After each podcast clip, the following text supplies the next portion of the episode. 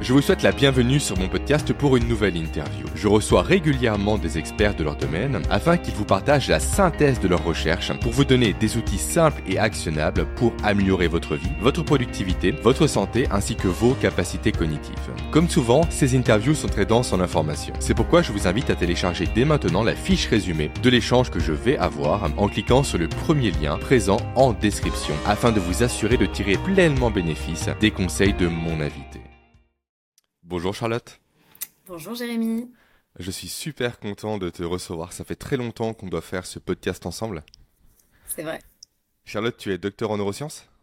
Ouais, tout à fait. J'ai eu un doctorat en neurosciences cognitives euh, dans les beaux, euh, beaux labos de recherche publique de Lyon. Ok, et tu es là pour nous parler des biais cognitifs? Ouais, tout à fait. Ça fait partie des sujets, mm. euh, des sujets que j'ai couverts. On en parlera un, peu plus dans la suite de ce podcast, mais sur ce qu'on appelle le système 3, qui nous permet justement de résister à nos automatismes et à nos biais. Et donc c'était le sujet de ma thèse à l'époque, on n'en entendait pas du tout parler. Et maintenant, les biais cognitifs, ben, on commence à en entendre un peu plus parler, donc c'est l'occasion d'en discuter euh, ce matin. Système 3 qui découle du système 1, système 2 de Kahneman? Exactement, on en parlera. Super. Déjà pour commencer, qu'est-ce qui t'a amené, toi, à te plonger dans le sujet des biais cognitifs? Vaste question. Alors euh, déjà, comme toujours en recherche des rencontres, euh, qui nous amènent à nous poser des questions. Moi, ce qui m'a toujours intéressée depuis, euh, depuis toute petite, c'est vraiment de comprendre les mécanismes de la pensée, qu'est-ce qui va guider mes comportements, mes prises de décision, mes jugements? Et donc forcément, quand on arrive sur ces questions de qu'est-ce qui fait que j'agis de cette façon-là, qu'est-ce qui me limite aussi dans mes capacités mmh d'agir, eh ben on en vient très rapidement à comprendre, voilà, à se poser les questions de comment fonctionne mon cerveau quand il va bien, comment il fonctionne quand il va moins bien. Et c'est ce que j'ai fait aussi pendant ma thèse avec des cas voilà, de euh, pathologiques où justement ces systèmes sont déficients et ça entraîne un certain nombre de pathologies. Et donc forcément, on arrive euh, sur le sujet des biais cognitifs parce que c'est le mécanisme phare qui explique euh, nos automatismes et les raisons pour lesquelles on va parfois avoir des comportements qui sont irrationnels. Et finalement, on a souvent cette dichotomie de dire, voilà, il y a ceux qui disent l'être humain est très rationnel, ceux qui disent la rationalité n'existe pas, et il y a souvent un débat à dire finalement qui a raison. Euh, je pense que la réponse, elle se trouve justement dans le cerveau, et c'est ce qui m'a amené à, faire des études sur les neurosciences, en comprenant qu'en fait l'objectif de notre cerveau, même si nous on souhaite être rationnel dans nos comportements, c'est pas l'objectif premier de notre cerveau. Ce que lui il veut, c'est pas être rationnel, c'est s'adapter très rapidement à la réalité. C'est ce qui fait qu'aujourd'hui, on arrive à prendre des décisions très rapides, qu'on arrive à évoluer très rapidement, à s'adapter à des situations. Euh, mais c'est ce qui nous limite aussi dans nos capacités à être, à prendre ces décisions rationnelles et ce qui laisse la porte ouverte à de plus en plus de biais. Justement, on parle de biais. Est-ce que tu peux définir ce terme-là? Pour nous, c'est vrai qu'il est assez euh, quotidien, on l'emploie très régulièrement. Mais pour les personnes qui, qui découvrent ce biais aujourd'hui, comment on peut le définir simplement, en quelques mots? Alors en quelques mots, c'est un mécanisme de pensée que l'on a tous. Donc aujourd'hui, on en mhm. entend beaucoup parler comme s'il fallait absolument lutter contre. C'est quelque chose qui est bon pour nous, qui est un bienfait de notre cerveau, qui est un mécanisme pour nous aider justement à prendre des décisions rapidement. Donc pour nous permettre euh, de, de, prendre des décisions, d'agir vite, de mémoriser efficacement, de faire le tri dans toutes les informations qui sont en face de nous, et puis de donner du sens à ce qu'on vit dans notre environnement. Et donc ces biais-là, c'est des raccourcis mentaux, des automatismes de pensée. Et le pendant négatif des biais cognitifs, c'est que qui dit prendre des décisions rapides, dit parfois faire des erreurs de jugement, donc prendre des décisions qui justement ne sont pas rationnelles, ne sont pas celles qu'on aurait pu prendre à tête reposée parce qu'on est allé un peu vite euh, et qu'on a plongé dans ces biais cognitifs. De ma compréhension des biais, vraiment, c'est un héritage qui est évolutif. Mhm. Donc on a depuis vraiment euh, le début de l'existence en quelque sorte, qui ont permis la survie, ce qui explique du coup encore le fait qu'ils sont encore présents aujourd'hui. Mais c'est pas tant que ces biais, d'après ce euh, de ma compréhension des choses, qui posent problème, c'est l'environnement qui a changé, qui rend ces biais partiellement, pas obsolètes, mais plus défaillants en quelque sorte. Est-ce qu'on est, d'accord par rapport à ça? Ok. Là, je, en fait, les, les biais Initialement, le but, comme je le rappelle, c'est du coup de ne pas, pas forcément d'être rationnel, mais de s'adapter rapidement à la réalité. Mmh. Donc les biais, ils étaient justement là pour nous permettre d'automatiser un grand nombre de choses. Puisque dans notre environnement, on va avoir 99% de nos décisions qui sont inconscientes et on va prendre des décisions extrêmement rapides de l'ordre de 200 millisecondes. Donc en 200 millisecondes, il faut que notre cerveau il sache est-ce que c'est ami, est-ce que c'est ennemi, est-ce que je fuis, est-ce que je vais, est-ce que j'y vais? Et donc pour ça, il a besoin de prendre des décisions très rapides. Donc les biais, par l'évolution, nous ont permis de faire face à ce flot d'informations et à garantir notre survie avec, euh, voilà, avec un certain nombre de biais qui nous permettent d'appréhender très rapidement la situation. Aujourd'hui, le problème que moi je vois, enfin en tout cas là où il est de plus en plus difficile de lutter contre nos biais et où on plonge de plus en plus dedans, euh, c'est parce que le flot d'informations, il ne fait qu'augmenter. Aujourd'hui, on est bombardé d'informations multiples, on a du mal, parce que le principe du biais, il y a, il y a moins de biais, on n'est pas forcément biaisé si on a le temps de prendre des décisions si on a de l'information qui est exhaustive, euh, qui est illimitée, qu'on a toutes les informations nécessaires, on est capable dans ce cas-là de faire un pas de côté, de pondérer les différentes options et de prendre la bonne décision. Là où on va avoir du mal à prendre la bonne décision et donc on va avoir un grand nombre de biais qui vont être à l'œuvre, c'est dans l'environnement qui est le nôtre aujourd'hui, c'est-à-dire qu'on est surstimulé, on a de l'information qui est parcellaire, on a de l'information, on a du mal à, savoir si les sources sont fiables ou pas. Et donc finalement, on va plonger encore plus dans nos biais, euh, dans le, voilà, dans, dans- dans le monde qui est le nôtre aujourd'hui. Il y a une surcouche en plus que j'aimerais ajouter, dis-moi ce que tu en penses, c'est le manque de sommeil. Mm. Forcément, qui dit manque de sommeil, dit manque d'énergie, dit un cerveau qui veut économiser de l'énergie. Donc, qui va plus passer par le système 1 de Kahneman, la réaction rapide, le fait de ne pas spécialement réfléchir mais d'agir avant toute chose, plutôt que par le système 2 qui lui est plus dans la réflexion, l'analyse, la prise de recul. Tout à fait. En fait, c'est exactement ça. Quand on a le temps et les, ressources cognitives pour prendre Mhm. le temps de réfléchir, on est capable d'avoir, d'adopter de des comportements rationnels et de bonnes décisions. Le problème, c'est qu'aujourd'hui, il faut qu'on agisse très très vite dans un monde où on est surstimulé et dans un monde où, en plus, on, par le manque de sommeil et par le manque aussi d'hygiène, le stress, euh, voilà, tout, tout ce qui, tout ce qui va faire qu'on est contraint à prendre des décisions encore plus rapidement, on va avoir encore plus de biais. Et le sommeil, il est clé parce que c'est pendant le sommeil qu'on va être en capacité justement de, de, bah, de remettre à niveau, en tout cas, no- no- notre charge mentale et, et- notre, et nos ressources cognitives. Il faut bien se dire que notre cerveau, il a des ressources qui sont extrêmement limitées, que ce soit en termes de mémoire ou en termes euh, tout simplement de, de- d'informations qu'il va pouvoir traiter pendant la journée. Et quand je manque de sommeil, ben forcément mes ressources, elles sont encore plus limitées, donc je vais avoir tendance à être encore plus impulsif. Et donc qui dit plus impulsif, dit plus, beaucoup plus guidé par mon système 1, mon système rapide, et donc par mes biais cognitifs, et beaucoup moins en capacité d'aller appeler mon système 3 pour lui dire retiens ces automatismes, retiens cette impulsivité, et au contraire, laisse-moi le temps de prendre une décision un peu plus réfléchie, un peu plus lente. Hmm, Donc, si je résume vraiment pour euh, les personnes qui ne connaissent pas cette thématique et ce terme-là, le système 1 réellement, c'est la pensée très rapide, c'est la décision immédiate. Il y a un problème, je réagis avant de réfléchir. C'est ce qui a permis la survie face typiquement à un tigre à dents de sabre. Si on se dit, je vais faire un plan en 10 étapes pour savoir par où je vais partir, comment je vais fuir, etc., on est Et déjà s'il est vraiment avant dangereux ou pas, ou si peut-être Voilà. que celui-là, il est sympa. Et c'est ce qui explique également tout ce qui est première impression. Automatiquement, le cerveau, en fait, c'est un, un programme évolutif de se faire des premières impressions. C'est évolutif, c'est la sécurité qui l'emporte par rapport à la raison, encore une fois. Après, le système 2, lui, est plus analytique, il est plus dans la projection, voire carrément vers le futur également. Quelles vont être les conséquences de mes conséquences de mes actions? Et le système 3, comme tu l'as dit, du coup, c'est la capacité à prendre du recul par rapport à ces biais, c'est bien ça, pour Et à savoir résister à mes automatismes. C'est ce Voilà, qu'on pour appelle le contrôle inhibiteur. Et l'idée, c'est justement, en gros, il est là pour tirer le fil. Dans tous les cas, mon système 1, il va répondre en premier. Parce que c'est ma Mhm. réponse rapide, c'est ma réponse adaptative qui me dit, voilà, il faut que je sache tout de suite, que je me fasse une première impression des choses et de savoir comment je dois réagir.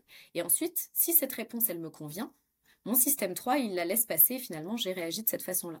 Si par contre, cette réponse, il y a un petit système dans mon cerveau qui me fait me dire que c'est peut-être pas la bonne solution, et bien là, j'ai mon système 3 qui va retenir ce premier système rapide pour me laisser le temps, pour laisser le temps au système 2 de prendre, d'analyser la situation et Hmm. prendre une décision qui est plus lente.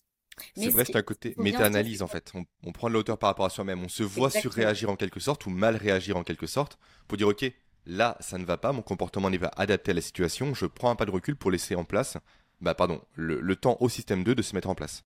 Exactement. Et c'est pour ça qu'on en reparlera que c'est aussi important aujourd'hui de développer ce qu'on appelle sa métacognition, c'est-à-dire Mhm. apprendre à se connaître soi-même et aussi être capable de savoir comment je fonctionne et donc de résister euh, à un certain nombre de mécanismes. Si j'ai même pas conscience de ces mécanismes qui opèrent, je vais avoir du mal à résister. Ok.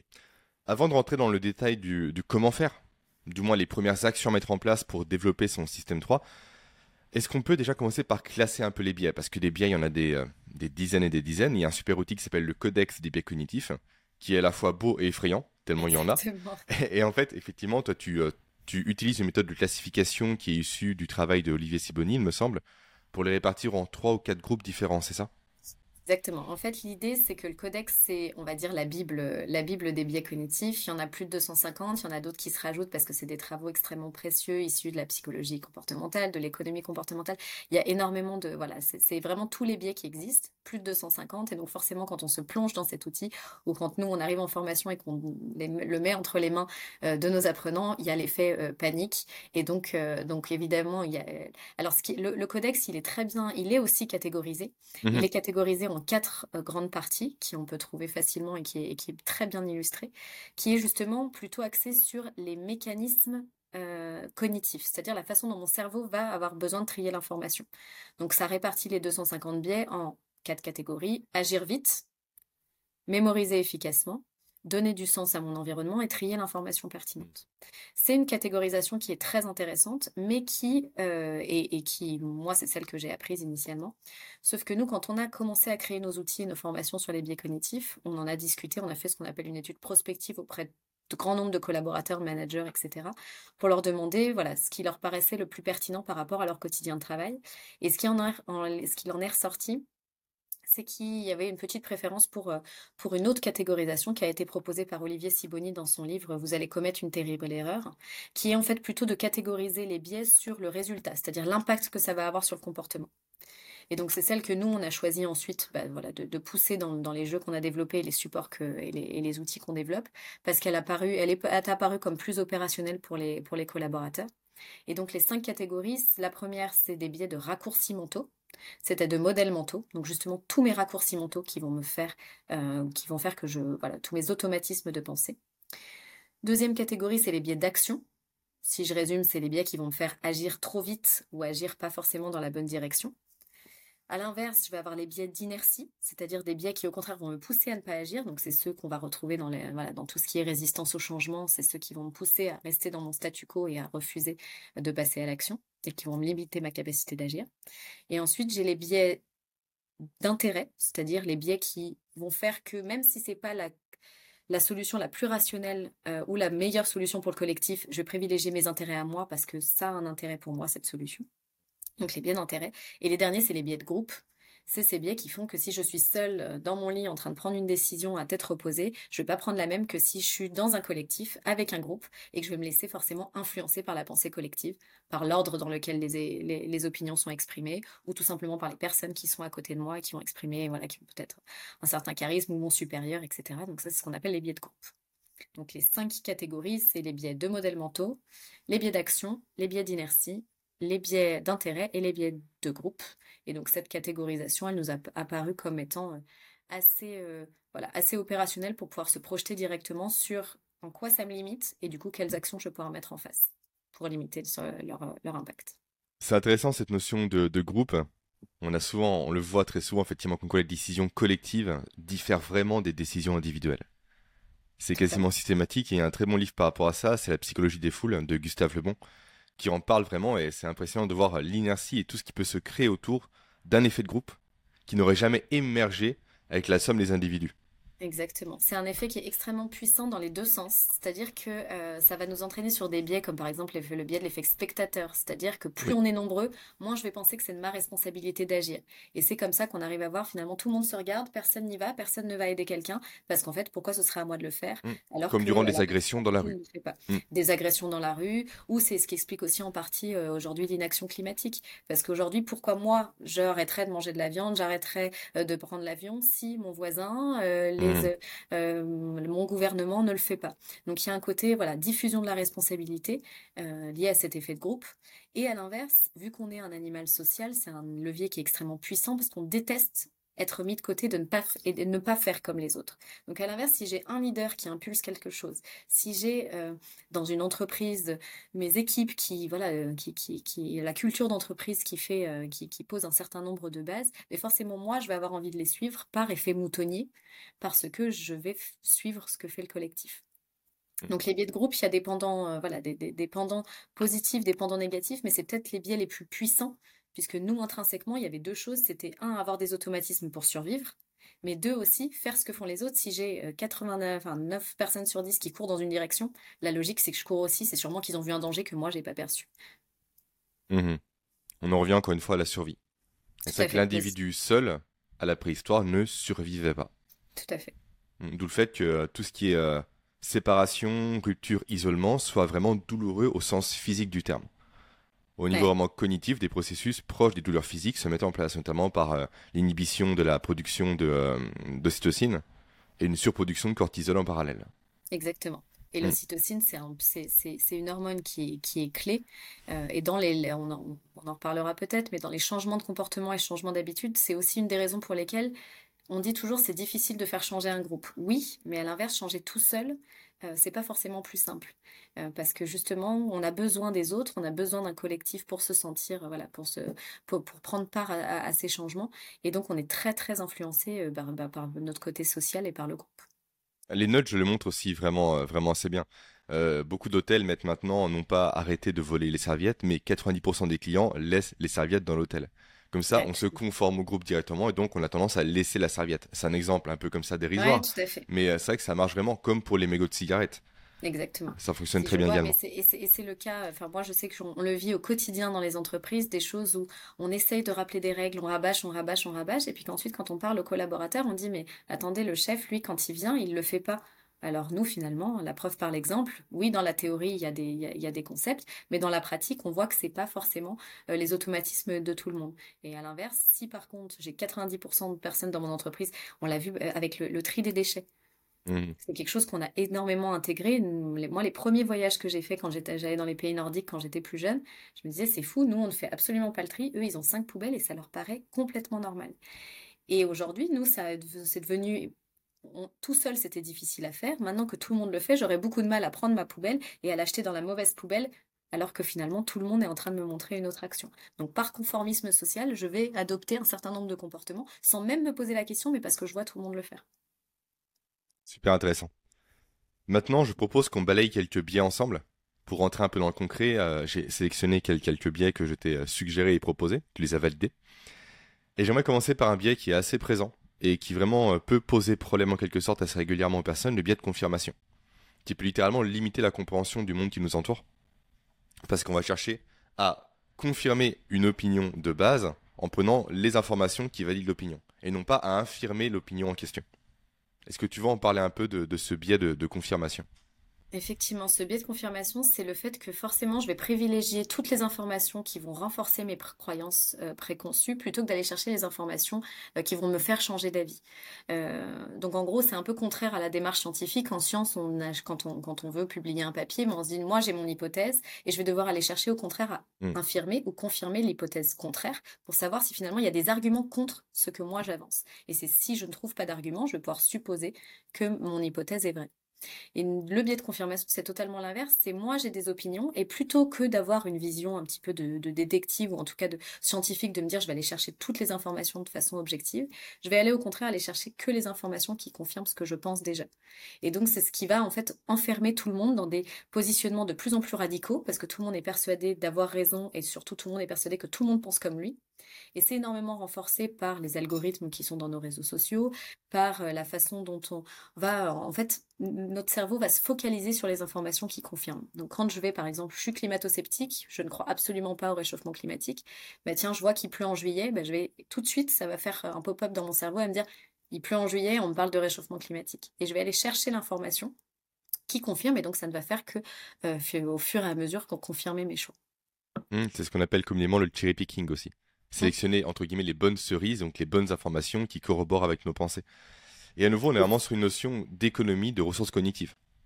Exactement. C'est que ça coûte, ça va coûter un effort. Euh, c'est un effort, c'est un coût pour notre cerveau de devoir changer d'avis. Ça m'oblige à faire un pas de côté, à aller chercher justement d'autres informations, à comparer des informations, à me confronter à d'autres opinions. Et donc ça va me demander un effort, un effort qui euh, parfois le coût de se tromper est moins important mmh. que le que que, pas que que le coût de chercher la bonne information. Donc je préfère avoir tort même limiter mes efforts. Il faut vraiment comprendre que le, le cerveau, son principe son premier principe, c'est le principe du moindre effort. Il va prendre la décision la plus adaptée à la situation, mais aussi la plus rapide. Si finalement, il n'y a, pas, a forcément de point de friction, de dissonance entre ce qui est ma croyance et ce que j'observe dans le quotidien, mais finalement, j'ai pas forcément de bonnes raisons de changer d'avis ou d'aller chercher d'autres opinions.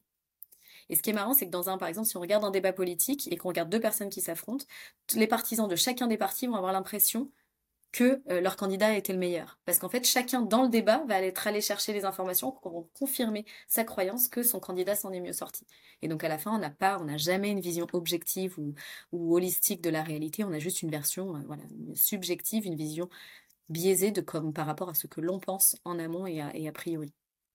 Et il y a également une notion d'identité, je pense, par rapport à ce biais-là. Parce que qui dit remettre en question ses avis, ses points de vue, ses connaissances, dit également changer son identité qui est propre qu'on a construit pendant des années potentiellement.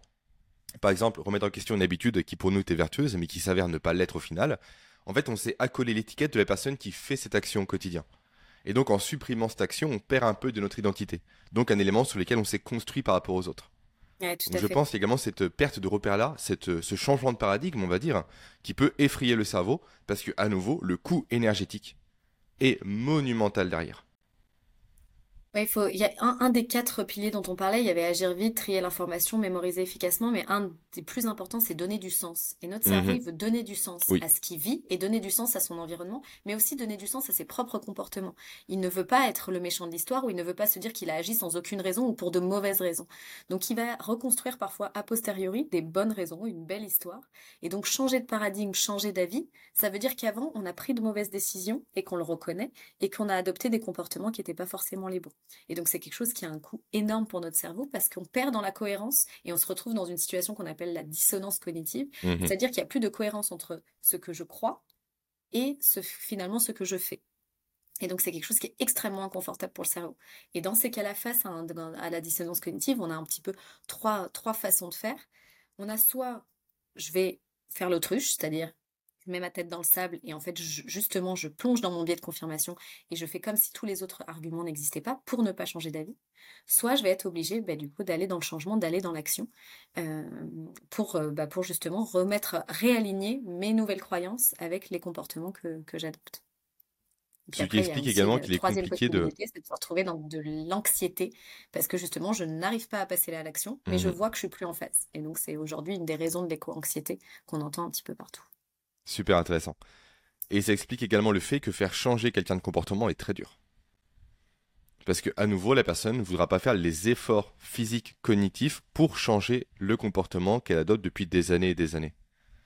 Et c'est pour ça que pour faire changer quelqu'un, il faut y aller petit pas par petit pas, et non pas de façon brusque d'un coup.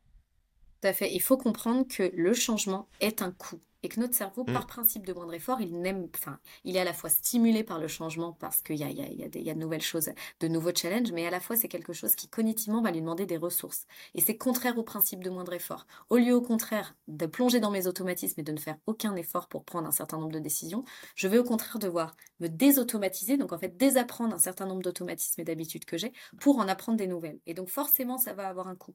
Et donc penser que ça n'a pas de coût, penser que c'est un manque de motivation ou que c'est un manque mmh. de... Euh, c'est juste, c'est mal comprendre le cerveau parce qu'en fait, c'est juste que notre cerveau, justement, il va mettre tous les freins pour éviter ces efforts-là.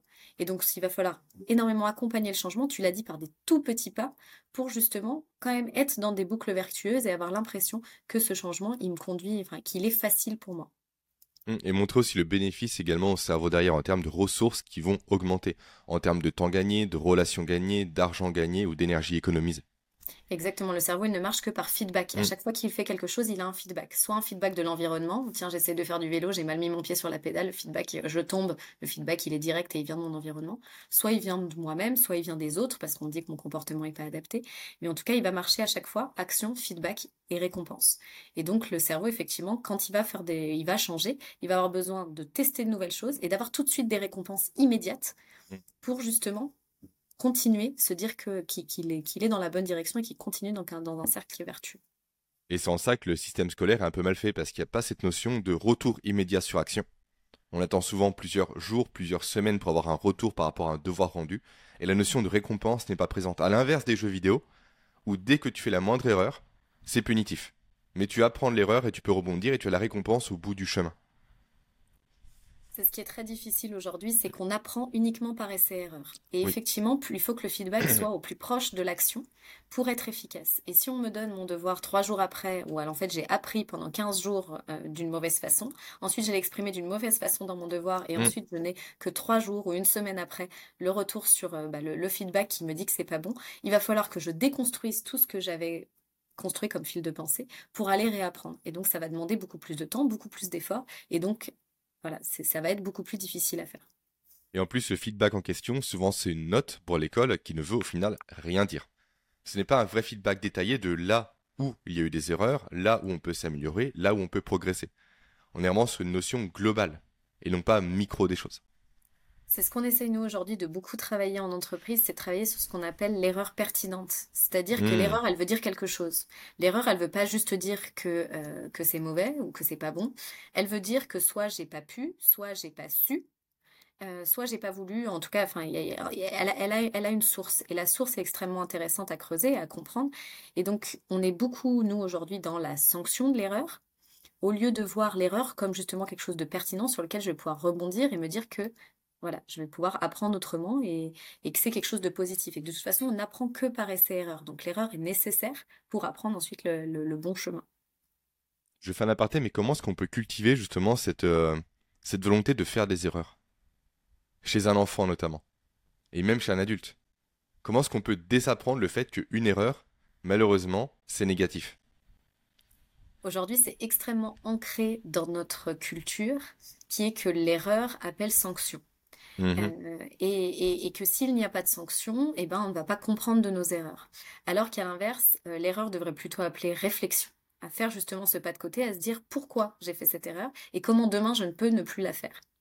Et donc ça, c'est quelque chose que, qu'il faudrait apprendre dès l'enfance et qu'il faudrait apprendre dès l'école, parce qu'aujourd'hui on en paye les pots cassés chez les adultes, euh, qui est que c'est un réflexe que l'on n'a pas. Aujourd'hui on va toujours chercher le coupable, chercher euh, euh, à sanctionner, on va bah, virer la personne qui a, raté le projet, sans forcément faire attention au contexte qui était qui, bah, qui en faisait partie. Donc peut-être moi j'ai pas j'ai pas la réponse mais tout ce que moi je vis au quotidien par exemple avec mes enfants c'est de me rendre compte que sanctionner une erreur ne permet pas cet apprentissage. Au contraire, ça va le bloquer, enfin en tout cas ça va bloquer les enfants sur quelque chose d'extrêmement négatif qui du coup va, être associé à plein d'émotions négatives et le stress et les émotions négatives vont être au contraire euh, des inhibiteurs de l'apprentissage. Donc au contraire d'apprendre de mon erreur, je vais ne pas savoir comment lutter, la faire autrement et être par contre tétanisé dans ma capacité d'action. Donc je vais limiter mes capacités d'agir ou renforcer des comportements négatifs ou en tout cas limiter ma perdre en confiance en soi. Donc ce qu'il faudrait réussir à faire au quotidien et avec, tous les adultes aussi en entreprise, c'est de développer cette culture du feedback pour que le feedback soit toujours rapide, au fil de l'eau, tout de suite, automatique, mais qu'il soit toujours bienveillant pour dire ok cette erreur, tu l'as faite, j'aurais pu la faire ou quelqu'un d'autre aurait pu la faire, ou pourquoi on l'a faite. Et donc voir est-ce que ça vient du contexte qu'il va falloir changer, parce que si c'est toi aujourd'hui, ça peut être un autre demain, euh, ou est-ce que c'est lié à un élément que tu n'as pas compris. Bref, comprendre la source de l'erreur pour essayer d'y remédier. Super intéressant. Et pour conclure sur le biais de confirmation, comment est-ce qu'on peut éviter de tomber dans ce piège-là, entre guillemets? Comment est-ce qu'on peut prendre ce, pas de recul pour se dire, ok, là je confirme simplement mes hypothèses de base et je ne cherche pas potentiellement à les infirmer ou à voir ailleurs? Alors déjà, en termes de posture, ça va être euh, déjà développer son humilité. Euh, mmh apprendre qu'on n'a pas toujours raison et refuser aussi de dire que l'on a toujours raison ou qu'il n'y a qu'une façon de voir les choses.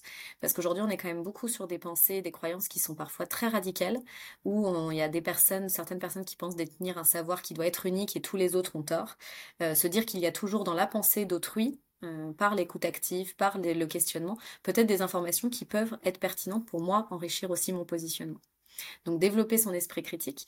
Et puis après, euh, être en capacité aussi, alors des petits outils euh, simples, par exemple d'utiliser ce qu'on appelle la stratégie du test négatif. C'est-à-dire qu'à chaque fois, moi, que j'ai une solution, que j'ai une option, et eh ben essayer plutôt d'aller voir toutes les hypothèses contraires pour voir si finalement euh, il n'y a pas d'autres voilà d'autres éléments que, que je n'ai pas que je n'ai pas encore explorés et qui pourraient me montrer que j'ai tort. Il y a une méthode vraiment intéressante également, souvent utilisée en réunion, bah, du moins souvent pas assez à mon goût, qui s'appelle le, euh, le pré-mortem. En fait, qui consiste simplement, non pas à se dire, ok, comment on pourrait faire en sorte que ce projet soit un succès, mais qu'est-ce qui ferait que ce projet échouera Et vraiment lister toutes les choses, même potentiellement qui sont juste farfelues, mais pour montrer tous les angles d'attaque qui peuvent potentiellement nuire à un projet, nuire à une réflexion, nuire à une pensée. Oui, tout à fait. Et est-ce qu'on peut tisser un lien rapidement entre euh, le biais de, le, le biais de mince de confirmation. dont on vient de parler et l'effet de Kruger? Alors l'effet, oui, effectivement. Alors l'effet de Kruger, c'est l'effet par lequel plus je, moins je vais être compétent sur un sujet, plus je vais être dans ce qu'on appelle la, montagne de la stupidité. Il y a de jolis, de jolis schémas. Ou en tout cas, plus je vais avoir confiance en moi. Donc en fait, c'est un effet de surconfiance. C'est un effet qui justement, euh, euh, alors que j'en sais peu ou que je me suis peu renseignée et que justement j'ai pas la vision objective ou holistique d'un sujet, je vais avoir l'impression de le maîtriser et d'être et d'être voilà et d'être surperformant. Aujourd'hui, c'est un, un, un, problème qui est, qui est très important parce qu'en fait, vu que l'information est de plus en plus disponible pour tous et mhm. partout, il est facile de se dire, tiens, j'ai lu un livre, en fait, je sais tout et en fait, je suis expert. Et, euh, et, donc d'avoir cet effet de surconfiance. Et plus on va avancer dans un sujet, plus finalement on va se rendre compte que le sujet, il est vaste, il est complexe, il n'est pas si simple que je l'avais compris en lisant un livre. Et donc finalement, plus, euh, en tout cas, plus je vais être compétent, moins finalement je vais, je vais avoir confiance en moi. Et également, tu as l'effet inverse, que plus une personne a une expertise sur un sujet donné, moins elle se sent sachante bah, dans ce sujet en question. que le sujet est complexe mmh. et que le sujet ne peut pas forcément avoir que être tout blanc ou tout noir, euh, qu'il n'y a pas forcément qu'une position, qu'elle peut être aussi challengée et remise en question. C'est le principe même de la, de la, de la réalité scientifique, c'est que une, une vérité d'aujourd'hui est peut-être pas la vérité de demain. Mmh et que, en fait, finalement, la vérité d'aujourd'hui n'est que, pour l'instant, on n'a pas trouvé de preuves contre ou d'hypothèses contraires, ou d'arguments qui pourraient valider l'hypothèse contraire. Mais il faut toujours rester, quand on, est euh, expert d'un domaine, on se rend compte qu'il y a toujours possibilité que les hypothèses évoluent, que mes a priori évoluent, que les, les postulats changent, et donc finalement que ma compétence d'aujourd'hui ne soit plus celle de demain. Est-ce qu'on peut du coup tirer selon toi un rapport, ou pas du tout, hein, c'est une idée qui me vient à l'esprit dès maintenant, entre l'expertise d'une personne et, euh, le biais du coup de confirmation? Plus une personne est sachante dans un domaine, moins elle sera sujette dans ce domaine en question, évidemment, pas aux autres, au biais de confirmation. En tout cas, plus elle va avoir une vision objective du sujet, une version des différentes hypothèses. Et plus, mais je, pense qu'il y a le côté sachant, mais il y a aussi certains experts qui sont pas dans cette, forcément dans cette posture. Le biais de confirmation, c'est un biais qui est inconscient. Et on a toujours tendance à vouloir se dire, pour justifier, donner du sens, à se dire mhm. qu'on a raison. Et c'est vraiment plutôt lié à la culture scientifique, selon moi, qui est de dire, même si je sais, je vais quand même aller chercher les hypothèses contraires pour vérifier d'autres de d'autres hypothèses. Et donc euh, donc il y a l'effet de l'expert qui plus il est sachant, plus il est expert, plus il va avoir une vision objective, donc moins sujet au biais de confirmation. Mais il y a aussi, vu que mon biais de confirmation, il est instinctif, il est inconscient, euh, cette volonté par la méthode scientifique et par la, la, rigueur scientifique de se dire moi je sais, voilà mon hypothèse, voilà ce que j'ai, en plus confirmé ce que j'ai observé, mais finalement je vais aller faire appel à un critical friend ou à un avocat du diable pour aller justement confronter mes pensées. C'est le principe même quand on fait une publication d'aller demander l'avis des pairs. C'est finalement mmh. moi j'ai un avis, est-ce que finalement dans mon papier scientifique, dans ma publication, j'ai pas juste enfoncé des portes ouvertes en allant chercher l'information qui confirmait ce que je pensais et mes hypothèses au départ? Et donc ça, en demandant l'avis des autres et en demandant à confronter mon opinion, et bien finalement je vais pouvoir sortir de ces ornières et enfin en tout cas ouvrir un petit peu mes ornières et sortir mon biais de confirmation. Ok, merci. Un autre biais également qui est intéressant, tu parlais précédemment de prise de décision il y a quelques minutes en arrière, c'est le biais de rétrospection. Donc un biais qui, euh, du coup, forcément a un impact sur les prises de décision. Peux-tu en parler? Peux-tu le présenter? Et montrer en quoi il impacte potentiellement sa capacité à décider efficacement? En fait, le biais de rétrospection, c'est le fait que a posteriori, je vais justifier mes décisions ou les mmh. événements qui se sont passés euh, comme plus probables ou plus prévisibles qu'ils ne l'étaient. En fait, c'est un peu l'effet euh, ah ouais, en fait, ça, je le savais. Mmh. Et en fait, c'est donc a posteriori, de façon rétrospective, je vais aller justifier en fait du nez du sens. On revient sur les mêmes piliers que tout à l'heure, à donner du sens à mon histoire et trouver de la cohérence dans mes comportements. Et donc le biais rétrospectif, il est là pour ça. Il est là pour donner du sens à ce qui s'est passé. Et finalement, notre cerveau, il est assez mauvais pour faire des prédictions sur le futur. Il est très bon pour réagir et s'adapter rapidement à la réalité, au présent, mais par contre, il est assez mauvais, enfin en tout cas, il va faire des projections sur le futur. Et donc, dans le biais rétrospectif, je vais aller chercher des bonnes raisons a posteriori de justifier un comportement qui s'est déjà passé. C'est juste par rapport au fait que mon cerveau, il fait de mauvaises probabilités et qu'il s'est peut-être trompé précédemment. Et vu qu'il déteste le hasard, il va essayer de raconter une histoire et de raconter a posteriori une histoire qui est cohérente comme s'il le savait déjà. Alors qu'au moment où il avait pris la décision, il n'avait pas les données disponibles pour être euh, sûr et pour pouvoir prédire ce qui allait se passer. C'est un biais qu'on retrouve très souvent dans les biographies et autobiographies. Où on vient réenchanter son passé, entre guillemets, pour justement faire en sorte que toute l'histoire soit cohérente à la lumière du résultat qu'on a aujourd'hui. Si j'ai pris telle décision quand j'avais 7 ans, ça m'a conduit à ça aujourd'hui. Non, c'est beaucoup plus complexe que ça. Donner de la cohérence, en mm. fait, c'est pour donner de la mm. cohérence à ce qu'on a vécu et se dire que tout avait une bonne raison d'être et que tout aurait pu être prédit et toutes les choses sont en bon endroit. Le cerveau, il aime pas le hasard et du coup, il va vouloir raconter cette histoire la plus cohérente possible. Avec le risque, à l'inverse, de quand on, quand on fait euh, ce, genre de, de, remarques a posteriori, par exemple, sur des projets en entreprise, de dire, mais ça, moi, je le savais, je savais depuis le départ que le mm. projet, il allait pas, il allait pas marcher.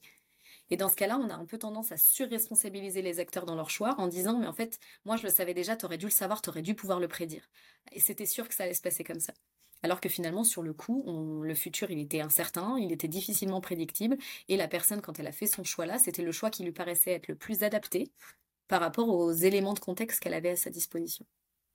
Et de ma lecture des choses, ce biais-là, du coup le biais de rétrospection, donne de l'eau au moulin, on va dire, au biais du survivant également où justement on aura tendance à donc le biais du survivant qui fait simplement qu'on va prendre pour exemple les personnes qui ont survécu sans prendre pour exemple les personnes qui ont échoué. Typiquement, je sais pas, un boxeur euh, explique qu'il faisait, je sais pas, 20 km de course tous les matins, et c'est grâce à ça qu'il est devenu champion du monde de boxe. Et en fait, on va prendre lui pour exemple, on va calquer son, euh, notre comportement sur le sien sans penser à toutes les personnes qui ont fait la même chose, mais qui ne sont pas devenues champions du monde de boxe. L'exemple est un peu stupide, mais voilà, ce que veut dire ce biais-là. Et selon moi, effectivement, les personnes qui réécrivent leur histoire, qui viennent la réenchanter, qui viennent mettre en évidence que tous les comportements que eux ont eus durant des années et des années ont permis un tel résultat, vient renforcer cette notion de biais du survivant, où on va venir directement piocher des éléments de comportement de ces personnes en question pour espérer obtenir le même résultat que ces personnes-là. Est-ce que j'ai été clair À nouveau refaire le lien avec le biais de confirmation, c'est qu'effectivement, en cherchant les exemples de ceux qui ont réussi, ou en tout cas les exemples qui euh, illustrent ce que je veux croire et ce que je veux penser, ben, mmh. finalement, euh, je vais euh, voilà, je, vais me focaliser à nouveau sur une croyance, mmh. alors que je n'ai peut-être pas tenu compte du contexte, et peut-être qu'effectivement il faisait 20 km de course, mais qu'il avait peut-être totalement d'autres choses, d'autres éléments de contexte mmh. qui expliquent plus sa réussite, mais je vais me focaliser sur, sur un élément, et je vais réécrire l'histoire par rapport à cet élément. Super intéressant. Il y a un biais également qui est très utilisé notamment en marketing, qui est le biais d'ancrage, notamment au niveau des prix, dont je me servais à une époque pour négocier des biens immobiliers. Et c'est un biais qui est très puissant. En fait, l'idée, c'est quoi? C'est de poser un cadre, même niveau éducatif, s'il est très puissant. En fait, qu'est-ce que le biais d'ancrage? Simplement, c'est donner l'impression d'une liberté dans un cadre qu'on a posé à la base. Par exemple, dire à son enfant, tu t'assois sur le canapé ou sur la chaise, tu choisis. Au lieu de lui dire tout simplement, est-ce que tu veux t'asseoir? C'est différent. Parce qu'on laisse soit la liberté totale de répondre oui ou non je m'asseoir, ou soit le fait de je m'assois oui, mais soit sur le canapé, soit sur la chaise. Est-ce que tu veux parler un peu également de ce biais-là qui est très puissant et qui est vraiment présent au quotidien? Notamment les soldes, c'est un biais d'ancrage. C'est on passe de tel prix à tel prix. Il n'y a que des biais d'ancrage aujourd'hui parce que le cerveau fonctionne par comparaison. Exactement. Donc il va venir directement comparer deux éléments entre eux en faisant fi de tous les éléments qui vont autour. Parce qu'on a posé un cadre autour des deux éléments en question. Effectivement, notre cerveau, il voit pas la réalité de façon rationnelle ou de façon objective. Il va marcher, il va voir par, il va percevoir par contraste. De la même façon que je vais percevoir le contraste entre deux couleurs, je vais percevoir le contraste en fait entre deux situations. Et donc mon cerveau, il va avoir tendance à se fier à, enfin en tout cas, à la première information qui est rencontrée. Et ça va poser une encre inconsciente, donc, et dont il a absolument pas conscience, mais qui va conditionner le reste de la prise de décision. Et c'est le cas, tu l'as dit, avec les soldes. Quand j'entre dans un magasin et que j'avais un prix initial, ça me forge une encre. Et quand le prix est soldé, ben, j'ai l'impression du coup que ça vaut le coup, en tout cas de faire, de, faire une super affaire, et de, donc je, plus, je suis plus enclin à l'acheter, parce que j'ai l'impression que le prix a diminué. Et donc aujourd'hui, c'est un outil qui est très utilisé pour, euh, par les vendeurs euh, et, et, dans la vente, parce que je sais forcément que le premier prix que je vais donner, ça va poser la première encre, et derrière, eh ben, je vais pouvoir négocier, euh, donc c'est les bases de la négociation, mais en tout cas, on n'oubliera jamais cette, euh, cette, première encre, euh, cette encre pendant tout, pendant tout le processus de la décision. Et on le comparera toujours à celui-là. Donc je peux à la fin finalement, si le vendeur m'a dit que la voiture coûtait 40 000 euros, qu'il la consent à me la laisser à 38 000 euros, me dire que j'ai fait une bonne affaire et être d'accord pour payer ce prix-là. Et si à l'inverse, juste avant de venir, j'ai vu la même voiture à 35 000 dans un autre magasin, mon encre, ma première information, mon encre, ça va être le 35 000. Et du coup, je consentirai plus du tout à payer les 38 000 que me propose ce vendeur, alors que lui a l'impression de faire un effort et me dit que c'est un bon prix. Et en immobilier, typiquement, moi je baissais vraiment le prix très très bas au départ, proposer parfois 20, 30, 40% en moins pour que la nouvelle encre du vendeur soit mon prix annoncé et ne soit pas l'estimation que lui en faisait. Ah ouais, c'est un, outil qui est très utilisé dans la vente et qui est très utilisé, mais qui peut être également euh, utilisé dans le, enfin, qui opère également, par exemple, dans le recrutement. Quand je vais arriver et que je vais voir un candidat, il suffit que le candidat, la première information qu'il me dise, c'est qu'il a fait la même école que moi, ou c'est euh, qu'il me fasse une blague. Enfin, voilà, il va me poser une, une encre sur laquelle je peux m'accrocher. Et ensuite, si je me suis persuadée avec cette première encre que le candidat a été, euh, ça matchait super bien, je vais peut-être avoir tendance finalement à lui poser des questions plus simples ou des questions en fait pour confirmer mon choix. Euh, et à l'inverse, si ma première encre c'est une encre négative, je l'ai vu arriver en retard et du coup je vais manquer sur cette information-là, je vais de toute façon partir du principe que c'est pas la bonne personne ou que la personne n'est pas adaptée. Et je vais ensuite, je vais par biais ensuite de confirmation et par biais d'ancrage euh, cumulé, finalement aller chercher toutes les bonnes raisons de montrer qu'en fait c'était pas la bonne personne et que j'avais raison depuis le départ. Mmh. Vraiment intéressant.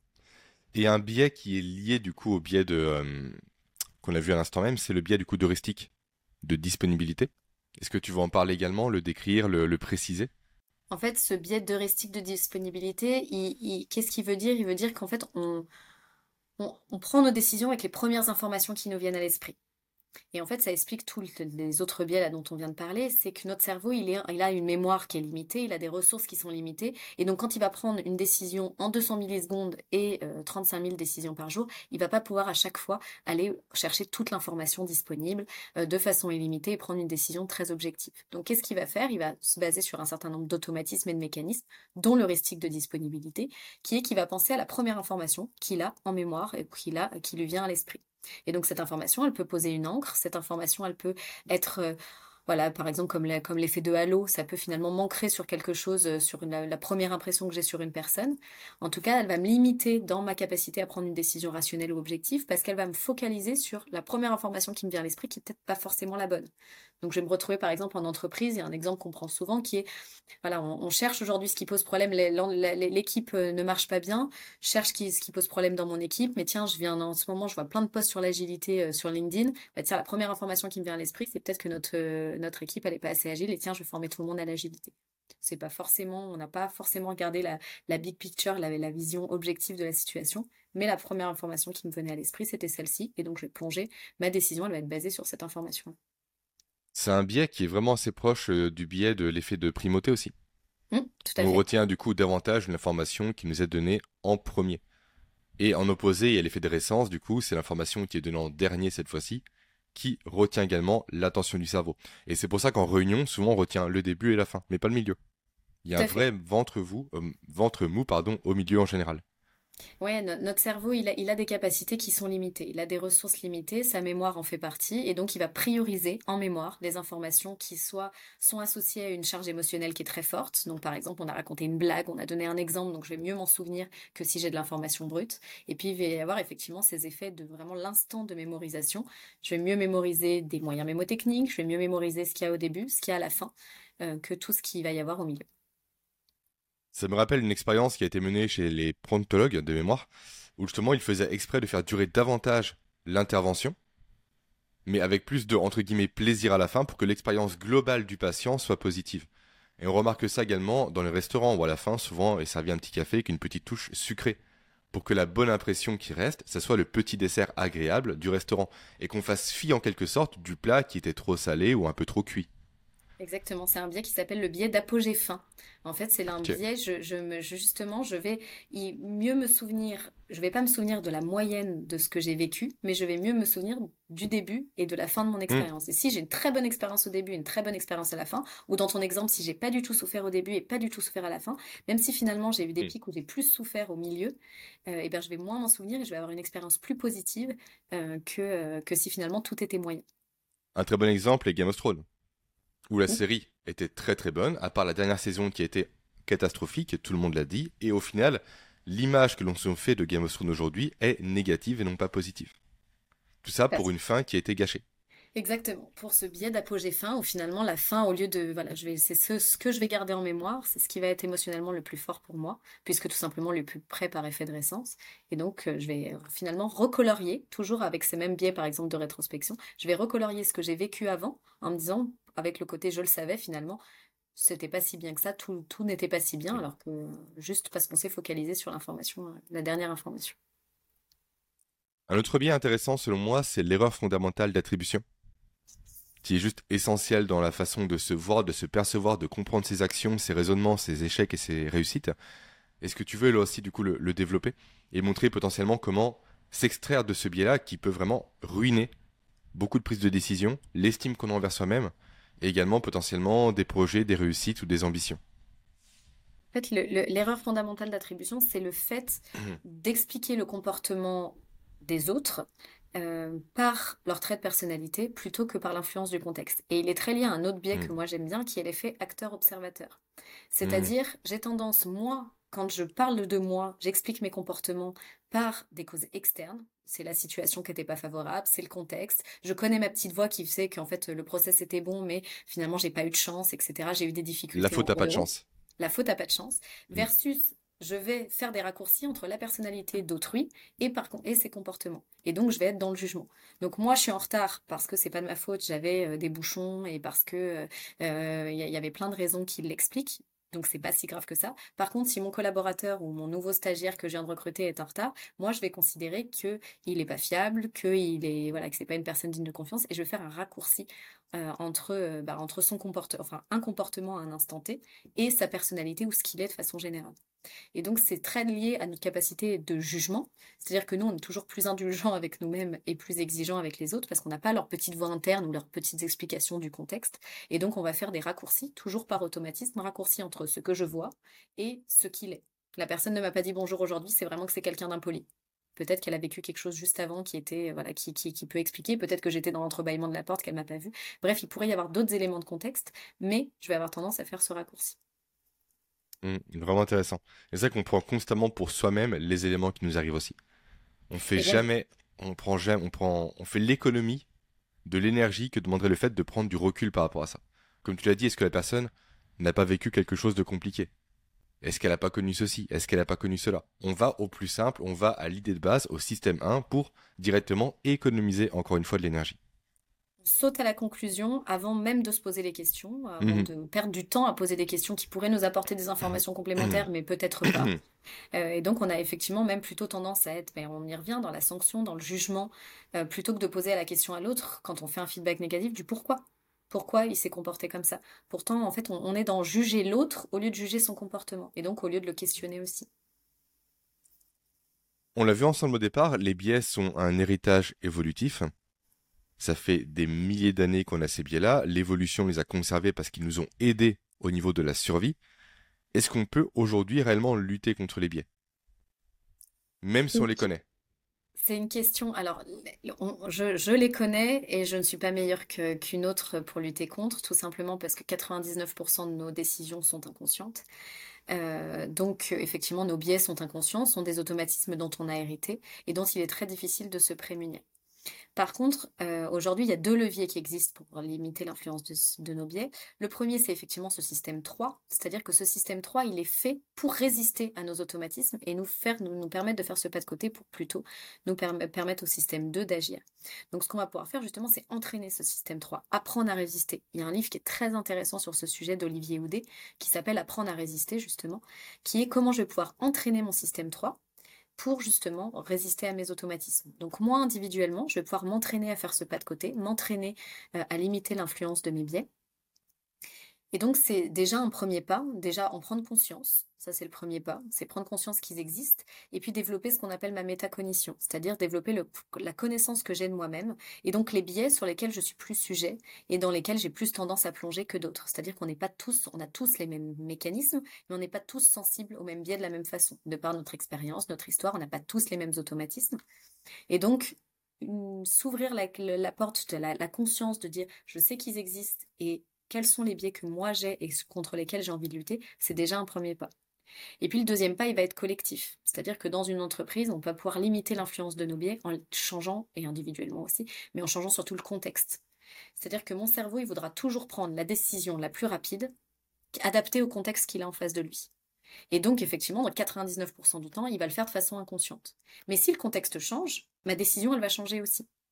Donc, en fait, en transformant le contexte, je vais pouvoir limiter l'influence de mes biais ou en tout cas décider de la façon dont ils vont influencer mes décisions. Je vais prendre un exemple concret. Par exemple, si je sais que j'ai on a tous le même biais, quand je suis, j'ai faim et que je vais faire mes courses, eh bien, je vais avoir tendance à acheter des sucreries. Qu'est-ce que je peux faire pour limiter l'influence de ce biais-là? Je sais que de toute façon, une fois que je serai devant, je vais avoir tendance, par impulsivité, à pas réussir à résister et à le prendre. Ben, je vais pouvoir faire plusieurs choses. Je vais pouvoir, un, écrire ma liste de courses avant même d'aller dans le magasin, comme ça ensuite je suis la liste et j'ai plus de facilité à résister. Je vais pouvoir, deux, ne jamais y aller le ventre vide. Et comme ça, justement, je sais que dans ce contexte-là, quand je viens de manger, ben, je suis moins enclin à aller euh, sauter sur les premières sucreries. Je vais pouvoir changer le contexte. Et en entreprise, ça va être le cas pour, par exemple, si on veut favoriser des décisions plus inclusives. On va pouvoir se poser les questions dans le contexte qui est le nôtre, comment dans mon process de recrutement, par exemple, je vais pouvoir modifier la façon qu'on a de faire, les questions qu'on va poser, la façon dont on va recruter, CV avec ou sans photo, etc., pour justement transformer le contexte et faire en sorte qu'on plonge moins dans nos biais. Parce qu'ensuite, on sait qu'il sera là, le biais de halo, le biais de ma première impression, mon biais d'ancrage, ils, vont, ils vont opérer. Mais du coup, si je change le process, si je change le contexte, je peux limiter l'influence collective. Mais est-ce que ces biais n'ont pas encore des vertus aujourd'hui quand même? Est-ce que forcément chercher à les inhiber, même si encore une fois ce n'est pas possible, les contrôler, on va dire, n'est pas un peu nous tirer dans une certaine mesure une balle dans le pied C'est une vraie question que je te pose. Hein. Ouais, non, mais c'est une très bonne euh, question dans le sens où nos biais ne sont pas quelque chose initialement, c'est quelque chose de positif. C'est-à-dire que c'est quelque chose qui est là pour nous aider à prendre de meilleures décisions rapidement. Le biais devient négatif ou on a envie de lutter contre quand il me conduit à des comportements qui sont pas rationnels ou qui sont délétères. Quand collectivement il me conduit à l'inaction climatique, quand collectivement il me conduit à prendre des décisions qui sont pas inclusives, quand, quand on a ce type de comportement, on peut vouloir se dire qu'il faut limiter l'influence de nos biais. Dans le quotidien, les biais, c'est une bonne chose parce qu'on a 35 000 décisions par jour à prendre, 99% de nos décisions qui sont inconscientes. On ne peut pas être constamment en train de prendre des décisions rationnelles, de faire un pas de côté de prendre du temps pour la décision. Donc nos biais et nos automatismes, ils sont positifs parce qu'ils nous permettent au contraire d'automatiser tout un tas d'actions sur lesquelles j'ai pas envie de mettre de l'effort et de la ressource cognitive dans cette prise de décision-là, pour me laisser le temps, au contraire, de prendre les décisions importantes. Mmh à l'échelle individuelle, une recommandation que j'aime bien donner, c'est le fait de tenir un journal, au final, au quotidien. Et euh, car tu l'as très bien dit, l'idée c'est d'apprendre de la méta-analyse. Sauf que ça ne s'apprend pas par hasard. C'est pas par pure sérendipité, ça tombe pas comme ça du ciel, il faut le travailler. Et on peut le travailler simplement en, comment dire, en prenant le temps d'écrire tous les soirs potentiellement les problèmes par lesquels on est passé. Les comportements qu'on a eus qui nous semblent irrationnels pour essayer de trouver un peu des patterns, des schémas dans lesquels au final on, sent qu'on se fait biaiser en quelque sorte. Et pour mettre dès à présent en place le comportement pour éviter ce biais.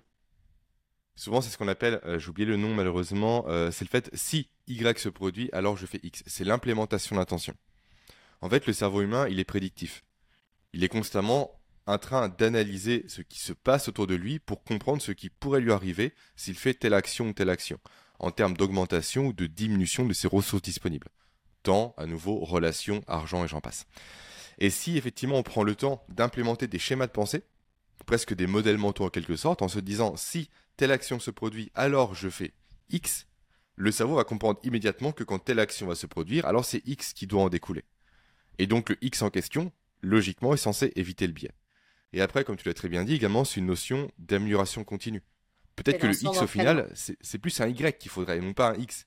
Donc on va réanalyser le X en question pour voir si réellement ce choix-là est le bon choix à prendre pour inhiber le biais en question. Et si au contraire ce choix-là ne vient pas renforcer le biais, ce qui est une possibilité, ou voir créer un nouveau biais qui pose problème mieux également. Vraiment prendre le temps d'écrire, se poser ne serait-ce que 10 minutes pour essayer de se comprendre soi-même. Parce c'est déjà un pas qui est énorme et aujourd'hui qu'on ne connaît pas. Mm. C'est-à-dire qu'aujourd'hui, on est capable d'être extrêmement performant. Euh, on fait des progrès incroyables en termes d'innovation technique. On est capable de connaître parfaitement la physique quantique ou j'en passe. Ou je... Mais par contre, on se connaît très mal soi-même et on comprend très mal les autres. Et on ne prend pas en tout cas le temps de se poser la question de comment je fonctionne, quels sont mes modèles mentaux, euh, quels sont les raccourcis que je fais, quelles sont les raisons qui me poussent à prendre un certain nombre de décisions. On est tout de suite dans le jugement a posteriori au lieu de se poser la question du process et de la façon qui, de ce qui m'a amené à prendre cette décision ou à avoir ce comportement. Et effectivement, c'est très intéressant de penser de cette façon-là et parfois de l'écrire ou, d'en discuter avec un tiers, etc., avec un mmh. coach ou autre, pour justement se poser la question de quel, était, quel a été le déclencheur qui m'a poussé à agir de cette façon et quel est du coup le levier que je vais pouvoir mettre en place pour changer le contexte et changer du coup ma réponse par rapport à ce Et bien avoir conscience que le changement est à la fois de comportement, il est à la fois extrêmement difficile parce que ça va me nécessiter de désapprendre un automatisme que j'ai pour en apprendre un nouveau, mais il est totalement possible parce qu'on a ce qu'on appelle la plasticité cérébrale qui fait que mon cerveau il est capable de s'adapter et qui si j'ai un contexte différent, si j'ai un déclencheur différent, ben mon cerveau il va proposer une réponse qui est différente. Et ça, moi, je le vis au quotidien, par exemple, avec les enfants, et tu donnais un très bon exemple tout à l'heure, qui est de dire que plutôt que des fois de lutter face à certains, certaines choses récurrentes, certains comportements récurrents ou certaines tâches qu'il faut faire au quotidien, etc. Juste en changeant le contexte, en changeant le, déclencheur que moi je donne, je peux obtenir un comportement qui est différent, alors que je n'ai pas changé forcément la personne qui est en face. Je lui ai juste donné un autre inducteur qui fait que son comportement est différent. Nous, exemple tout bête, souvent les repas avec les enfants sont compliqués. Le fait d'aller à l'extérieur pour manger change tout. Parce que le contexte n'est plus le même. Comportement différent. Mmh. Et là, à nouveau, effet euh, complètement euh, social. C'est-à-dire que si je vois tout le monde au restaurant qui est assis à table et qui est en train de manger et qui chuchote et personne qui se met à hurler, j'ai plus tendance, alors je passe les enfants de deux ans, mais en grandissant, j'ai plus tendance à observer ce qui se passe autour de moi et à me dire, ça c'est le comportement acceptable, ça c'est la norme sociale, ça c'est ce qui se fait autour de moi et donc je vais l'adopter. Alors que chez moi, bah, c'est moi la norme, c'est moi ce que c'est, c'est en tout cas mon propre comportement qui va guider la dynamique de toute la famille. Mmh Qu'est-ce que tu penses de l'évolution des biais avec l'évolution du numérique? Aujourd'hui, euh, grâce ou à cause euh, de la pandémie, on est de plus en plus en dématérialisé. Les gens travaillent de plus en plus au travers non pas d'un échange physique, mais d'un échange à distance. Comment opèrent les biais au travers des écrans? Est-ce que les biais opèrent encore? Comment est-ce qu'effectivement cette notion d'interface homme-machine en quelque sorte influence l'expression des biais à l'heure actuelle? Et est-ce qu'il a une influence également? C'est une question qui est très intéressante parce qu'à mon avis, il y a, deux, enfin, qui me viennent, il y, il y a deux éléments de réponse. Le premier, c'est dans l'ère du numérique qui est la nôtre, on est beaucoup plus stimulé. Qui dit plus stimulé dit avec beaucoup plus de tendance à plonger dans nos biais parce qu'on n'est plus en capacité, à cause de ces bombardements d'informations, justement de faire le tri efficacement et de prendre les bonnes décisions. Donc forcément, par les outils numériques, ben là, je suis en train de te parler. Si j'avais pas tout bloqué, j'ai sûrement plein de mails qui sont arrivés, des mmh pop-up probablement. Et finalement, euh, mon attention est divisée et donc mes capacités à faire appel à mon système 2, elles sont complètement inhibées. Donc on plonge beaucoup plus dans nos biais. Euh, et le deuxième élément, effectivement, c'est qu'à travers l'écran, on perd un certain nombre d'informations. C'est-à-dire qu'à la fois, on a plus d'informations disponibles. Si moi, j'ai envie de faire une recherche sur un sujet, je vais plus avoir de facilité par rapport à il y a quelques années quand on n'avait que les, livres. Je vais avoir des facilités à justement aller chercher les hypothèses concrètes, chercher d'autres informations, chercher d'autres opinions parce que tout est à ma disposition. À l'inverse, quand là, par exemple, on est dans un échange comme ça à travers l'écran, je vais perdre un certain nombre de données liées tout simplement euh, euh, au comportement, qui a, à, tout ce qui va être non verbal et tout ce qui va euh, faire que j'aurais pu percevoir certaines choses à travers le comportement de l'autre si je suis à côté de lui, que je ne vais pas percevoir à travers l'écran. Donc ça va aussi me faire plonger dans un certain nombre de biais, par exemple avec les, recrutements dématérialisés où on est voilà, en digital par exemple, parce que je vais pas percevoir un certain nombre d'éléments de comportement que, que j'aurais pu percevoir si j'étais dans la même salle. Donc les deux combinés font que dans l'ère qui est la nôtre, euh, avec en plus d'autres éléments qui se rajoutent, avec l'IA, avec la possibilité aujourd'hui que les sources d'informations, on ne sait plus si elles sont vraies ou fausses, euh, qu'une image qu'on a sous les yeux, on peut plonger dedans et faire un monologue et un débat pendant 10 heures à dire que c'est une euh, quelque chose d'affreux, mais en fait c'est une image qui est construite par l'IA qui n'est même pas vraie. On a plus de mal à avoir la fiabilité des sources, la fiabilité des informations, et on a tellement d'informations à disposition que c'est beaucoup plus dur de prendre des bonnes décisions. Et donc nos biais sont... Euh, et on a toutes les conditions, on va dire, réunies de contexte pour plonger dans un maximum de biais. Il y a un élément, tu vas me dire ce que tu en penses, mais qui me paraît important également, c'est de ne pas chercher à tout maîtriser. Parce que c'est la meilleure solution pour ne rien maîtriser. Il faut mieux effectivement s'inquiéter de quelques sujets qui nous tiennent à cœur, les identifier effectivement à la base, réellement plonger dans ces sujets, retourner carrément au principe premier pour les maîtriser, pour justement évacuer les biais, pour développer une vraie expertise par rapport à ces derniers, les sujets bien évidemment, et euh, potentiellement se donner, accepter le fait qu'on peut être biaisé sur le reste. Bien sûr. Il faut de toute façon, d'ailleurs, ça, me fait penser à, je, passe le bonjour à mon ami Alexandre Scapatici qui a fait, euh, quand on avait fait la conférence TEDx, qui faisait la conférence juste après moi, qui était ici pour euh, lever l'influence de ses biais, il fallait lâcher prise. Et effectivement, euh, perdre le contrôle en fait partie, puisque de toute façon, 99% de nos décisions sont inconscientes, je ne pourrais mmh. pas tout contrôler. Donc à moi de focaliser mon énergie, mes ressources mentales, ma charge mentale sur les éléments qui me semblent pertinents. Mais finalement, c'est ce qui est le plus difficile aujourd'hui, c'est de prioriser. Mmh. c'est trouver l'information qui est pertinente et trouver là euh, où euh, justement de ne pas m'éparpiller parce que mes stimulations sont multiples, parce que les sources sont multiples. Je peux même, je fais une recherche, je peux y passer la matinée parce que les ressources sont infinies. Donc c'est à moi de cadrer, cadrer le temps que j'alloue au projet, quel, est le temps euh, que de, prioriser aussi les projets. Et pour ça, il y a des matrices qui existent, il y a plein de choses qui existent pour limiter un biais qui est un des biais, par exemple, qui est la loi de futilité de Parkinson. Mmh c'est un biais selon lequel j'ai plus de facilité à aborder tous les petits sujets que de m'attaquer au sujet de fond. Et donc aujourd'hui, c'est un biais qu'on voit partout dans notre quotidien, c'est-à-dire que le matin, je vais plutôt tendance à je check mes mails, je réponds à des gens, je fais la pause café, ensuite on va parler de tous les problèmes à la machine à café, et puis à la fin, j'ai attaqué aucun sujet de fond, et j'ai beaucoup de mal à me mettre dans les sujets de fond parce que justement, je suis polluée par tous les problèmes superflus. Donc ça devient dans le monde dans lequel on est, on peut plus faire l'impasse à se dire je, je ne peux pas tout contrôler, mais du coup, il faut que je contrôle mon temps, il faut que je contrôle mon énergie pour justement faire en sorte que ce que je fasse, que je le fasse bien, parce que je sais qu'ensuite, le reste, je vais être en roue libre, je vais être en automatisme et que j'aurai pas le choix. Et je pense que le premier contrôle à opérer, c'est appliquer un filtre par rapport aux informations qui nous viennent au quotidien. Aujourd'hui, les gens veulent tout savoir, tout mmh maîtriser, tout connaître. Et à nouveau, encore une fois, on est sur un biais. Sur le fait, en fait, qui s'appelle le... FOMO, Fear of Missing Out. Si je ne suis pas là, j'oublie tout. C'est ça, exactement. En fait, littéralement, l'information, quand on revient dans le temps, plus l'information était présente, plus elle était utile pour la survie. Mhm. Donc, quand je maîtrisais l'information, quand je savais, moi, homme préhistorique, où étaient les baies, où étaient les animaux, où étaient les points d'eau, etc., j'augmentais mes chances de survie. Aujourd'hui, on a transformé ça, malheureusement à cause de l'évolution, à cause de euh, la technologie, en je dois connaître toutes les informations qui se passent autour de moi. Et même les informations qui ne me concernent pas directement. Et là, ça fait écho au cercle d'influence, où en fait, aujourd'hui, la, majorité des informations qui nous arrivent sont uniquement des éléments qui viennent nous préoccuper. Autrement dit, on a conscience que ces éléments existent, qui peuvent potentiellement nous nuire, mais on n'a aucune influence dessus. Et pour le cerveau, c'est la pire chose possible. Parce qu'il sait qu'il y a un problème, mais il ne peut pas agir. Et en se coupant de ces informations-là, déjà, on se réapproprie de la charge cognitive, de l'espace mental. Et donc, on sera moins sujet au biais, comme on l'a vu ensemble au cours de l'échange. Parce que plus on a de disponibilité mentale, moins on va chercher la solution rapide pour un problème. Plus on aura l'énergie nécessaire pour prendre du recul et pour analyser, voire méta-analyser une situation pour y répondre avec les bons outils et les bons protocoles. Donc, il y a vraiment cette notion de filtrer l'information qui nous parvient aujourd'hui. Ouais, c'est vraiment un des enjeux, euh, mais on, on peut repartir des quatre catégories de biais du codex, qui est justement une des... pourquoi les biais opèrent C'est pour agir vite, mémoriser efficacement, donner du sens, et le dernier, filtrer l'information. Mmh. Si l'information ne fait que augmenter, effectivement, mon filtre, il est moins bon.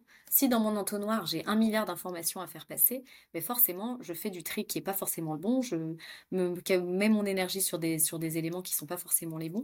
Et donc, en limitant l'entrée dans cet entonnoir-là, en limitant la, qualité des informations qui sont les miennes, en limitant la fiabilité des informations, mais aussi le nombre de simulations qui sont les miennes, bah, je vais faire en sorte que vu que mes ressources cognitives, ce sont toujours les mêmes, l'entonnoir, il est toujours le même, alors évidemment avec la fatigue, avec l'expérience, avec l'habitude, il peut varier, mais en tout cas, il est limité, et il est extrêmement limité. Donc vu que ce filtre, il est limité, bah, à moi de faire entrer les bonnes informations dedans, ou en tout cas de limiter leur influence pour me laisser l'espace, la charge mentale euh, d'aller prendre des décisions qui soient pertinentes et qui soient euh, celles, celles, en fait, avec lesquelles, parce que au-delà de prendre une bonne décision, ça veut dire quoi en fait prendre une bonne décision? Une bonne décision, c'est une décision, ça veut dire quoi être rationnel, ça veut dire quoi une bonne décision? C'est une décision en fait avec laquelle moi je suis confortable et avec laquelle moi je suis en cohérence et en alignement où j'aurai pas justement cette dissonance cognitive. C'est éviter de réagir par automatisme ou par impulsivité en se disant derrière j'aurais pas dû réagir comme ça ou j'aurais pas dû prendre cette décision. Ça c'est le sentiment le plus désagréable pour soi. Et donc pour éviter ce sentiment-là, il bah, faut quand même garder le contrôle sur un certain nombre, la façon dont je prends mes décisions de façon à ce que je puisse prendre des décisions avec lesquelles ensuite je vais être en, aligné. Mmh on a balayé pas mal de choses, Charlotte, ensemble aujourd'hui. au niveau des biais, leur origine Est-ce qu'on peut ou non, entre guillemets, les, euh, les diminuer, du moins négliger leur, leur impact sur notre quotidien? Est-ce que tu as des ressources à nous donner pour aller encore plus loin si jamais on veut creuser ce sujet-là? Je pense forcément à Système 1, Système 2 de Daniel Kahneman, qui est la base. Il faut un peu s'accrocher pour le lire, par contre. On n'est pas sur un livre qui est vulgarisé. Très on est, clairement. on, est, on est sur, euh, sur un livre qui, qui est passionnant, qui a été clé, qui, euh, voilà, qui est absolument nécessaire. Aujourd'hui, euh, moi, je conseille évidemment tous les ouvrages d'Olivier Siboni, tout simplement parce qu'ils sont extrêmement opérationnels, alors sur des problématiques managériales évidemment, mais, mais voilà, ils sont très faciles à lire, ils, nous, voilà, ils, nous, ils nous éclairent énormément sur ce que sont les biais. Donc moi, c'est des, des livres que j'aime beaucoup. Je conseille évidemment le livre enfin, d'Olivier Houdet, euh, sur justement apprendre à résister, avoir connaissance de ce système 3 euh, qui est pertinent. Et puis aujourd'hui, il y a un certain nombre d'outils qui sont développés. Alors on parlait euh, de à l'école. À l'école, il y a un programme qui est issu du laboratoire dont je suis issue, le Centre de recherche en neurosciences de Lyon, par, par le docteur Lachaud, qui s'appelle ATOL, Apprendre l'attention à l'école. Et justement qu'aujourd'hui, très peu d'enseignants connaissent, que je ne connais pas beaucoup d'écoles qui, qui l'utilisent et qui pourtant me paraît clé et indispensable dans justement cette c'est cet apprentissage de comment je fonctionne, comment mon cerveau fonctionne dès la petite enfance, de comment je vais pouvoir maîtriser mes attentions et rediriger mes attentions. Et je pense que c'est un, enjeu qui est clé aujourd'hui à l'école. Et pour ensuite, pour les adultes, ou en tout cas nous, pour une cible plus, euh, bah, plus de, collaborateurs au travail, nous, on a développé un outil, un jeu qui s'appelle Déjouer vos biais cognitifs, justement dans cette idée d'aller à tous les niveaux. C'est-à-dire que le jeu, il se fait en plusieurs lectures. On peut avoir uniquement la partie prise de conscience, c'est-à-dire je vais justement sensibiliser aux gens à l'existence des biais, juste se rendre compte de comment on fonctionne, qu'on est tous pareils. On a créé d'ailleurs un collectif qui s'appelle Nous sommes humains, parce qu'en fait, on l'est tous. Et on fonctionne tous de la même façon. Alors après, on n'a pas tous les mêmes automatismes et les mêmes expériences, mais en tout cas, développer sa métacognition et sa conscience de soi, ça me paraît être quelque chose d'extrêmement important. Et c'est le premier pas vers le fait de limiter l'influence des biais. Le deuxième pas, ensuite, ça va être d'être en capacité de désautomatiser, de transformer ces comportements pour limiter leur influence. Et donc, nous, on fait, voilà, à travers nos jeux et nos outils, on a essayé de développer ces trois étapes, justement, pour je prends prise de conscience, des automatisations et transformation. Et donc aujourd'hui, nous on fait des interventions en entreprise, des workshops pour euh, animer, pour vraiment aller de la sensibilisation jusqu'au plan d'action, c'est-à-dire être capable d'être en mesure de repartir avec un plan d'action clair en se disant voilà les biais auxquels on fait face en équipe ou individuellement, voilà les choses qui nous semblent prioritaires. Et voilà les solutions qu'on va pouvoir mettre en place, concrètes, simples, dès le lendemain, mon premier petit pas, pour justement euh, réduire leur influence. Super, je mettrai tous les liens directement euh, en ressources. Le jeu que tu as développé et dont tu parles, est-ce qu'une personne, entre guillemets, euh, un individu peut l'acheter? Ou est-ce que c'est réservé aux entreprises? Non, c'est alors c'est même pas réservé aux entreprises, c'est réservé aux membres de notre collectif. D'accord. Euh, donc du collectif Nous sommes humains, en fait, on forme des animateurs, on a des sessions de formation d'animateurs pour animer à ce jeu, tout simplement pour euh, parce que c'est pas un jeu. Euh, on, on, pense à une version ludique qui pourrait être. il en existe en fait déjà aujourd'hui, c'est pour ça que la cible, il y a un jeu qui s'appelle Attrape Peur de biais, si je ne dis pas de bêtises, d'Olivier Siboni d'ailleurs, qui permet d'avoir des cartes avec des jeux, avec des définitions des biais, euh, savoir à quelle catégorie ils se rattachent et leur définition. Donc pour la partie prise de conscience, euh, ça c'est des jeux qu'on peut acheter dans le commerce et qui je pense sont les premiers à aborder pour tout, tout à chacun qui a envie de se former sur les biais. Donc c'est plutôt le jeu que je recommanderais pour, euh, pour une personne qui a envie de se former individuellement, enfin de mieux comprendre individuellement les biais. Nous, notre démarche, elle est de dire que on, va on va former des animateurs à l'animation de ce jeu pour vraiment accompagner une transformation et accompagner, la prise de conscience. Donc on va au-delà de la définition et de la première phase de notre jeu qui est la prise de conscience.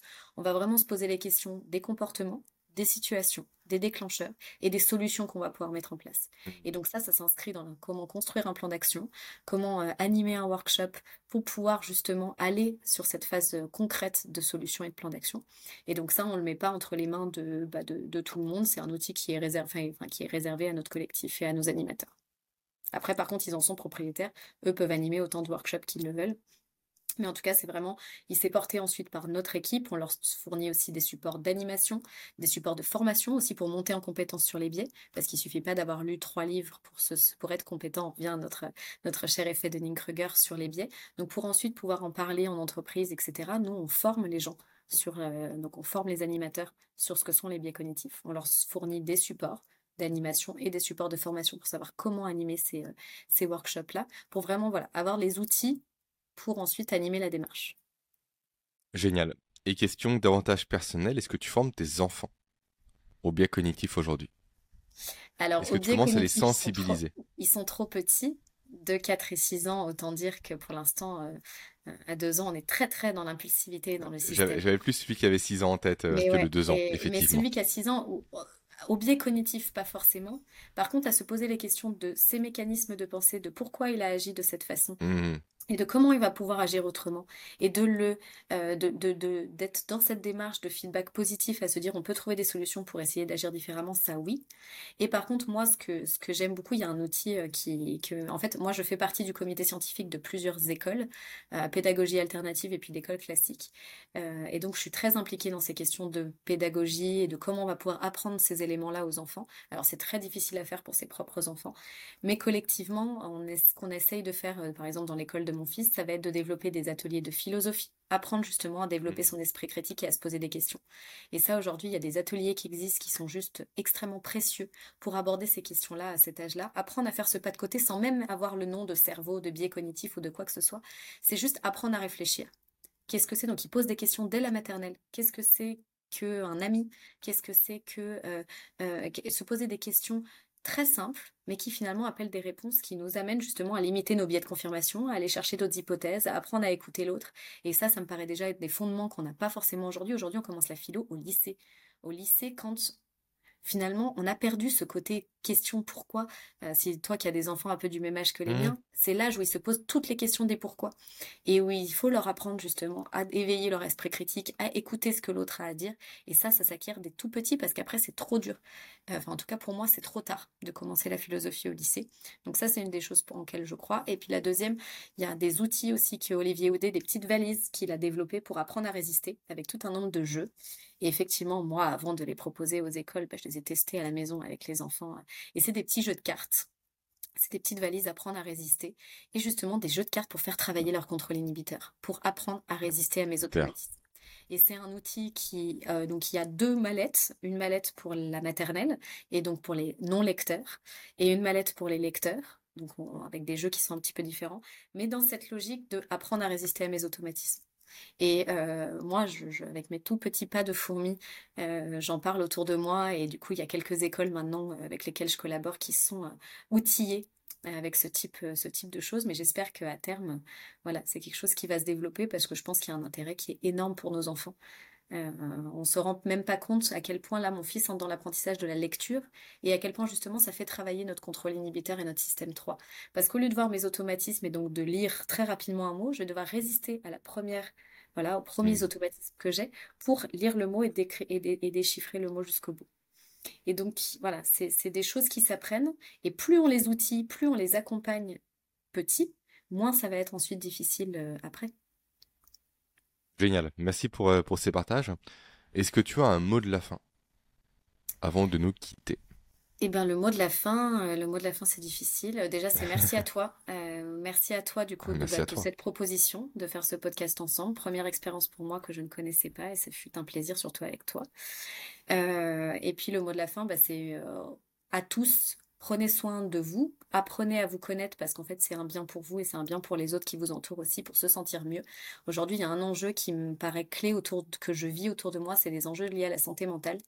Euh, on est dans un monde stressant, dans un monde euh, où il se passe plein de choses euh, et donc prendre soin de soi et de sa santé mentale, ça va devenir à mon avis assez clé. C'est intéressant parce que tu fais un pont entre deux domaines qui étaient séparés pendant très longtemps, les sciences dures et les sciences molles, au final. Mais le cerveau n'a pas de science dure et de science Voilà, exactement. Le cerveau, il est unique. Entre les neurosciences et la psychologie au final. Et c'est pour ça que New hmm. Brain, la société du coup que j'ai créée, c'est une, on venait un organisme en sciences cognitives, c'est-à-dire les sciences hmm. cognitives. C'est cette approche pluridisciplinaire qui pour moi est indispensable et riche, euh, qui est justement de se dire il n'y a rien de noir ou de blanc ou de personne. Voilà, il faut s'enrichir de toutes les disciplines et les sciences cognitives, c'est à la fois les neurosciences, mais la psychologie, l'ergonomie, la linguistique. C'est justement prendre, tirer parti de toute la compréhension pour mieux comprendre le facteur humain. Ah, c'est passionnant, c'est un peu ma démarche également à mon niveau avec la productivité, où je limite pas la productivité aux outils, mais vraiment au sommeil, à la cognition, à l'alimentation, au mouvement, à la physiologie, à la psychologie, à tout ça, parce que c'est un tout. Il est vain de croire que l'individu existe en tant que tel. Son environnement crée l'individu. le lien social crée l'individu. On ne peut pas décloisonner l'individu du reste. Totalement. Et on ne peut pas penser qu'il y a de baguette magique, un outil, euh, une, solution valable pour tout le monde. Je pense qu'il faut justement être dans cette démarche pluridisciplinaire, cette démarche à essayer de comprendre les choses dans leur complexité, en simplifiant bien sûr, mais en tout cas de voir la vision holistique du sujet pour se dire que voilà, on est des êtres complexes, mais on est aussi des êtres passionnants qui ont avec des capacités d'adaptation qui sont assez incroyables. Et si j'apprends à me connaître moi et à apprendre comment mon corps fonctionne, comment mon cerveau fonctionne, comment je réagis à mon environnement, euh, et ben finalement je gagne en, confort en tout cas et en confiance en soi. Merci Charlotte. Ben, merci à toi. Et euh, à très bientôt. Ouais, à bientôt. Salut. Je vous remercie d'avoir écouté cet épisode. Avant de vous laisser, rappelez-vous que vous pouvez télécharger le résumé des actions, des outils, des stratégies et des ressources de cet échange en cliquant sur le premier lien présent en description. À très bientôt.